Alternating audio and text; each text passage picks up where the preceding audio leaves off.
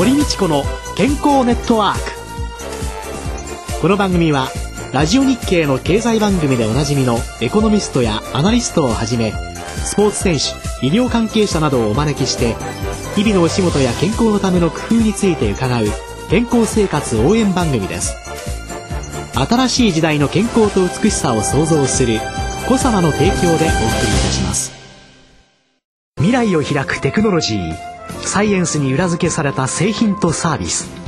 コサナは独自のビジョンによって新しい時代の健康と美しさを創造し皆様のより豊かな生活に寄与したいと願っています。正直に科学する。私たちはコサナです。こんにちは、堀道子です。宇野和夫です。今週もラジオ日経のスタジオから落語家の柳家半次さんをお迎えして公開録音でお送りいたします。今週もよろしくお願いします。よろしくお願いしまおす。願いします。一週間通い詰めてはい。お弟子になられて弟子の時代ってまず一日どういうこと？前座修行は5年ぐらいあるんですね。見習いから前座。で、あの、見習いも結構、短いかと思いますけど、うちは結構長いんです。見習いというのは、あの、正式な前座じゃないので、寄せにも行かせてもらえません。で、まあ、うちの師匠は、わりかししっかり仕込んでから、寄せに出す方の師匠なんで、もう要するに着物の畳み方から、まあ、ある程度の太鼓ですとか、えー話もいくつか持っている。一応そういう形にならないと予選に出してもらえないので、見習いの期間が僕の場合1年半ぐらいありました。で、まあ、前座になりまして、学に入って、まあ、前座の仕事をするんですけども、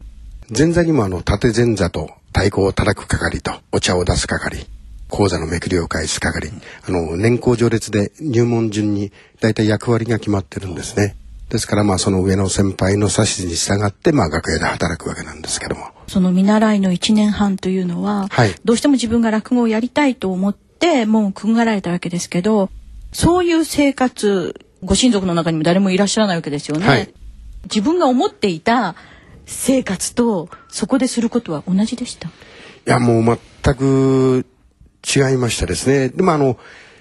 兄弟子が結構あの僕3番弟子なんで1番目2番目の兄弟子が結構教えてくれましたんでねまああの教わった通りやってましたけどもまあうちはあの通いなんです。弟子もあの内弟子と通い弟子ってのがあるんですね。大師匠の子さんのうちでは前座を置いとくまあいろんな空間的にまあ余裕があったんでしょう。あの内弟子なんですね。うちの場合ですとあの師匠のうちに大体8時半から9時ぐらいまでに師匠のうちに行って、8時半からでまあ9時に出勤。ではい。はい。で、あの、うち中、まあ、いろいろ掃除して。掃除をして。ではい。うちの師匠は大体10時ぐらい起きてくんですかね。ですから、まあ、それでおかみさんもう少しは早いんですけども。で、まあ、師匠は朝の食事の支度を手伝ったりですとか、いろんな細々としたことを、まあ、いろいろ師匠の指図されて、まあ、それやっとくんですけども。で、まあ、前座になった時には、当然、あの、昼席の場合ですと、12時から始まりますんで、師匠の家を全部掃除済まして、食事いただいて、で、そのまま寄席に出かける。夜席の場合ですと、だいたい5時ぐらいから始まるんですけども。ですから、そうですね、3時半ぐらいまで師匠のうちでいろんな雑用をしして、それからまあ、寄席行って。で、うちの場合ですと、寄席が終わると、まあそのまま、まあ自由時間になる日もあるし、帰ってまたいろんなことをするっていう日もありますし、まあそれはその日の師匠のスケジュールで随分変わるんですけども。で、ある程度慣れてくると、今度は師匠のカバン持って地方の旅に連れてっていただいたりですとかね、いろんな仕事でまあ師匠のそばにお供をするってこともあります。はい。考えたらこの見習いの期間って今伺ってたら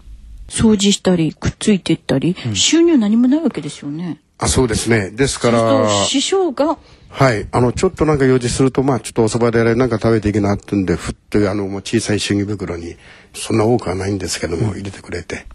いただけることもあります。でも、なんとかあの、寄席の給金ですとか、ちょっとした脇の落語会の前座をやると、どうにか最低限は食べられましたですね。それ以外、ちょっと大変かなと思う時には、実家の方に足が向きまして、母親がいたり、姉がいたりですとか、なんか頭を下げて助けていただくと。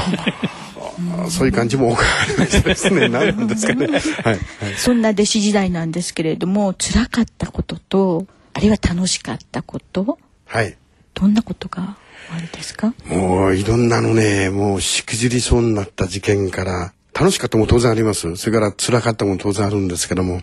前座の頃初めて寄席に入って、見習いから寄席に前座になった時ですね。楽屋浅草園芸ホールだったんですけども、林家正蔵師匠、前の正蔵師匠ですね、彦六になった正蔵師匠なんですけども、その人が後から入って寄席の楽屋入りする時なんですけども、その前に楽屋で、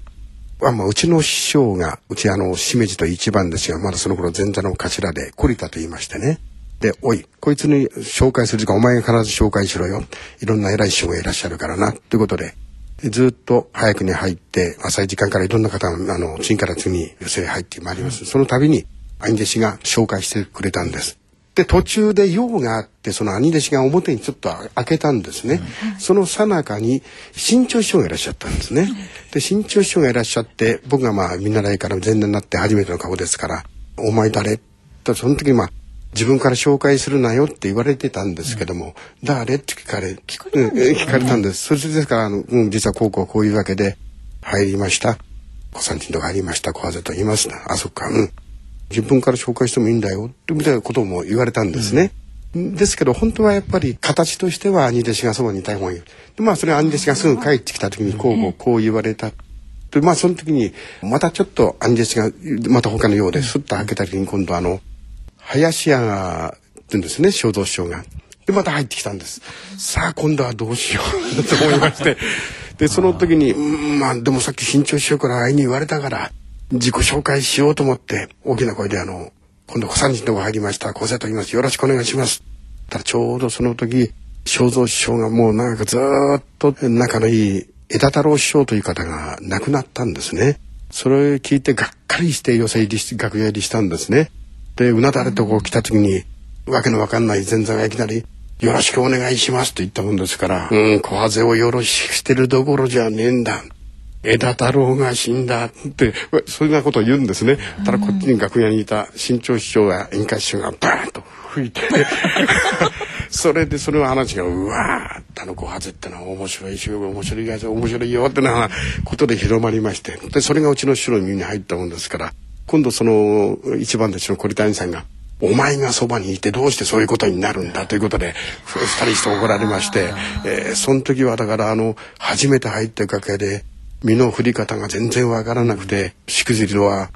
多分生涯忘れないと思いますですね。はい。ルールしきたり。そうですね。でも今の若い人はそういうのについていけます？いやもちろんそういう世界ですから、まあ、それなりにこなしていくと思いますけれども、あの、昔ほど、あの、師匠方が、あの、やっぱり時代なんですかね、あんまりそれほど、昔ほどうるさくなくなったんで、そういうしくじりもちょっとずつ少なくなってるかもしれませんですね。結構昔はそういうのすごい口うるさかったですから。とってもご自身で楽しかった弟子時代の思い出っていうのは？はあ、そうですね。今日は師匠の地に帰らなくていい。えー、それから、兄弟子とじゃあ、あ小あの、終わったら、ちょっと、一杯どうと言われて、兄弟子にご馳走になって、いろんな芸談聞くですとか、そういう時が一番楽しかったですね。え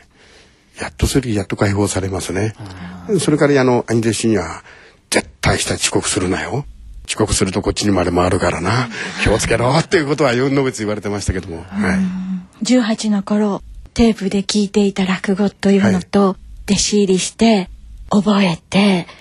披露するというのの中での落語感というのは変わりましたか？うんかなりか要するにあのまず構えが変わったのと当然あの和芸ですから、えー、そういうまあ芸としてまあそれなりに年季の分だけはどうにか育ってるかなとは思うんですけれども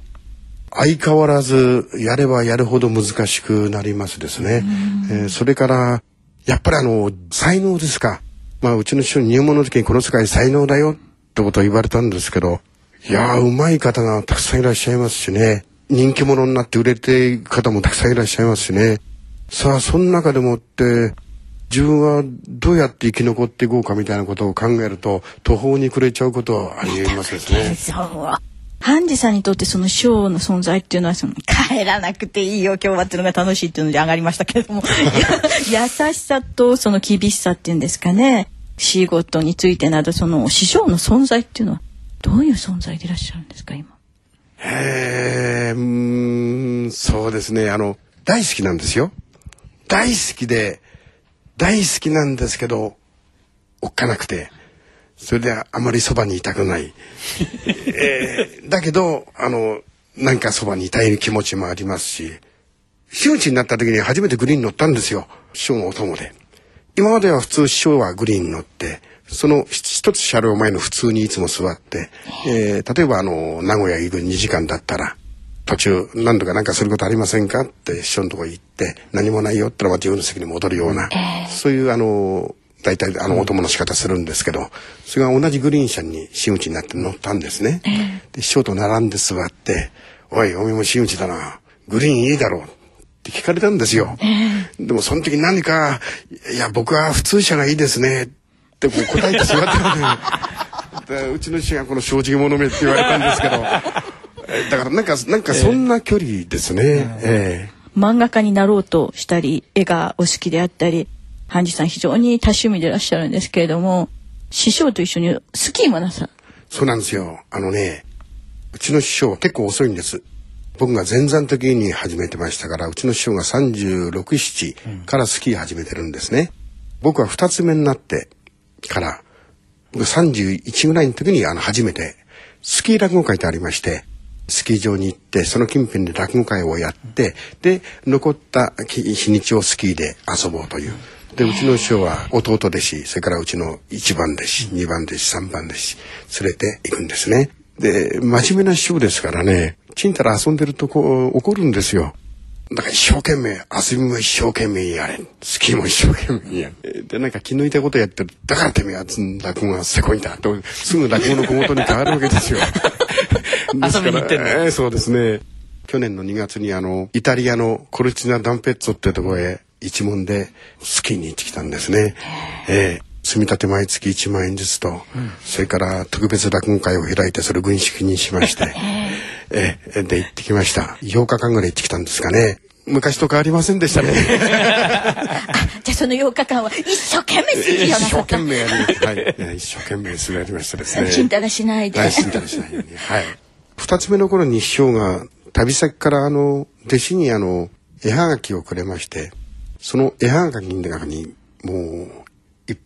ぱいにコードが入ってる、うん、お小言の絵はがきってのは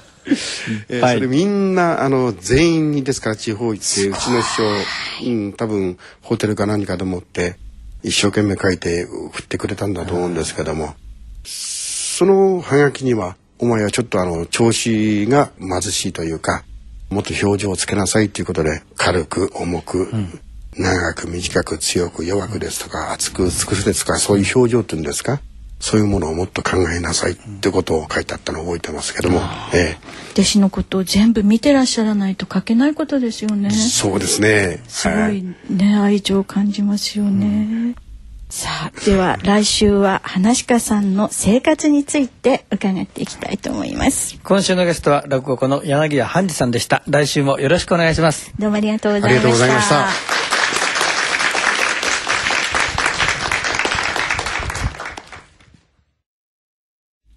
ここからのコーナーは、小佐ワンポイント情報のコーナーです。小佐社長、鴨井和美さんとともにお話を進めてまいります。鴨井さんよろしくお願いします。よろしくお願いします。よろしくお願いします。えー、今月はリスナーの皆さんからの質問に堀先生がお答えいたします。今週は63歳の男性からでございます。メタボリックを気にしています。食事制限とその他で注意することはどんなことでしょうかという質問です。堀先生。いやねあのメタボリックっていうのは内臓脂肪というのが非常に多くなった時を言うんですけれども内臓脂肪っていうのがなぜいけないかっていうことになりますとね、はい、今まで脂肪というのは単なる過剰なエネルギーをそこに蓄えてるところだと思われてたんですがいろんな物質をそこから出してるっていうのが分かってきたんですね。いろんな悪玉のものを出してくるんですよ悪いものをね。でそれが血圧を上げたり血糖値を上げたりというようなのにも関係してくるんだっていうのが分かったので内臓脂肪を減らそうということになるわけです。で内臓脂肪というのは例えばの背中とかですね、太ももにつくようなそういう皮下脂肪とは違いますので、一番最初にすぐ落ちるんです。ですからダイエットなんかすればすぐ落ちますのでね体重を例えば70キロの人がね平均体重に合わせるには55キロだったとするとね15キロも落とさなきゃいけないと思うとものすごく悩むじゃないですか。ところが内臓脂肪というのは一番先に落ちますので、うん、70キロの人だったらば5%ですから3.5キロ落とせばかなり改善するんです。ですから食事制限というのもしてもらいたいのですが、うん、63で食事制限っていうことになってきますとね、うん、もう食も多分細くなってらっしゃると思うんです。うん、っていうか若い時そうですね。はい。たくさん食べてるわけではないですよね。ねですからバランスが取れてないのかなとか、そうするとここではやっぱり何しろ動いていただくということが一番で、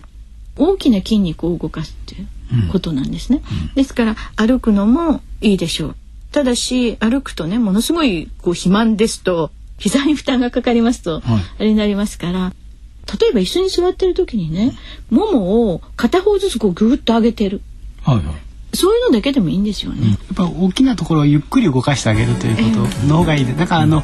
運動っていうのはこう過激にやらなきゃいけないという、うん、なんか日本人ってどうもあのいろんなことにそういう強い思いがあるんですけど、ね、もっともっと楽にやられた方が続きますし効果もあると思いますね。もしね走ったりしようかなとかね、うん、そんな時にはやっぱりその ATP を産生してくれる持久力を高めてくれてなおかつそのエネルギーの回転なんかも良くしてくれる、高級店とかアルファリポ酸ですよね。そうですね。あと、えー、脂肪でいうと L カルニチンなんかもあの有効かもしれません。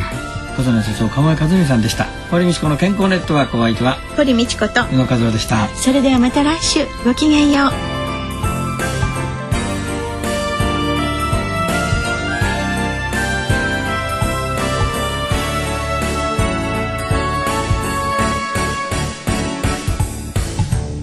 堀道子の健康ネットワーク。健康と美容についてもっと詳しく知りたい方は是非コサナのサイトへ。検索で「コサナ」カタカナで「コサナ」と入力してください。この番組は新しい時代の健康と美しさを創造するコサナの提供でお送りいたしました。